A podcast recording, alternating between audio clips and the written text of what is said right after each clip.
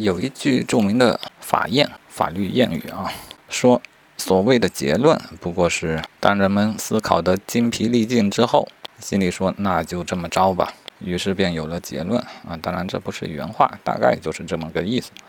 这不免让人觉得法律也不是太严肃。但我想说的是，其实这已经算是非常的严肃了。你想象法官面对一个案件。其实他并没有获得案件相关的所有信息，信息绝对是不完整的，而信息又是没有穷尽的。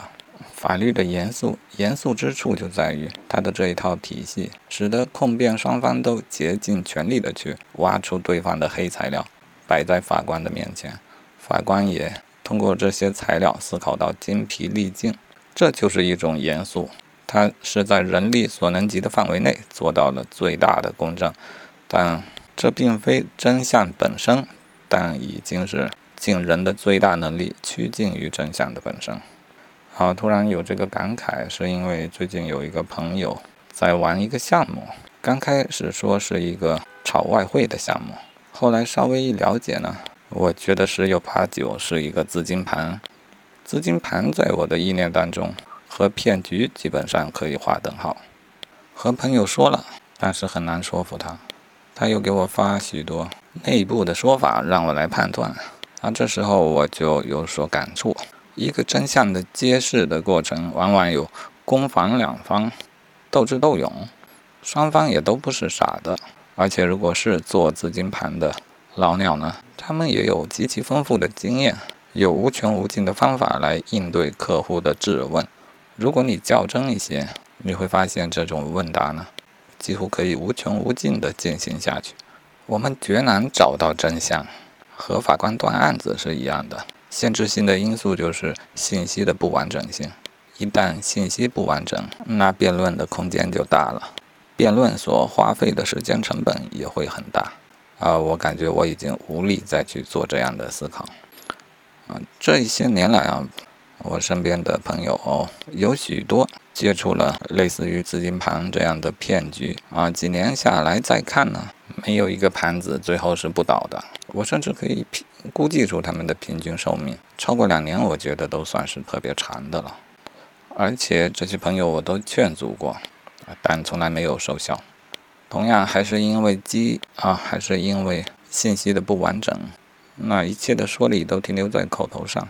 说的精疲力尽、口干舌燥，终归也难以让人信服。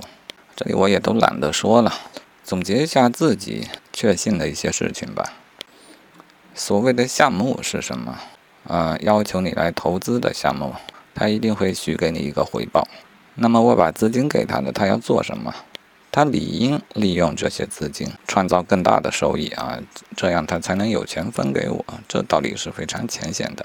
如果他真的有这样的业务，也真的去做了，最后亏了钱，那他也是个非法集资罪。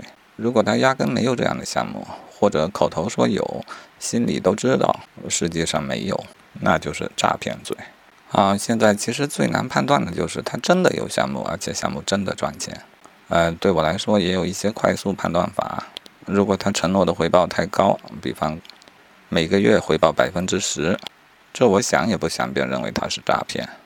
事实上呢，年化承诺百分之五十，看起来不算太高，但难就难在敢于承诺这么一件事情啊。你会觉得它不太高，因为近期有许多基金的表现可能比这还好，但是基金并不给你承诺保底，而且呢，它今年赚，可能明年就亏。我们只是习惯于把我们的注意力集中在赚钱的那些基金上面，便觉得。这个行情很正常，但其实这只是个统计学的问题。冷静一些是不会判断失误的。好，我们再看啊，年化收益百分之五十还承诺这样的项目，它到底有没有？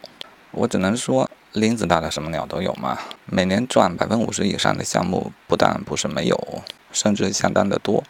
但若承诺给你年化五十的收益的话，意味着他融了一笔资，它的融资成本是年利百分之五十。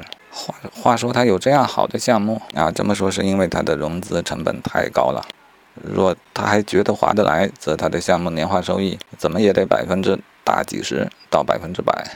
如果他有这样好的项目，他怎么会找不到更好的融资渠道呢？这也很可疑，不是吗？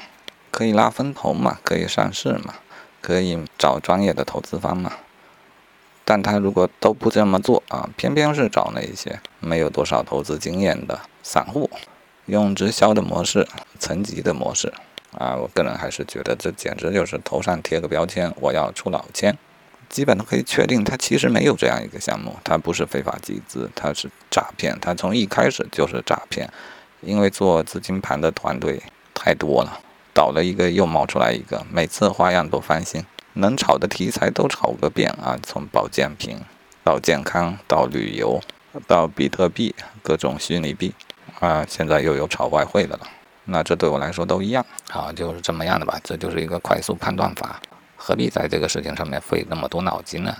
有这样的时间做点实事不好吗？啊，再不济投点房产，投点股票，投点基金，我觉得也更靠谱。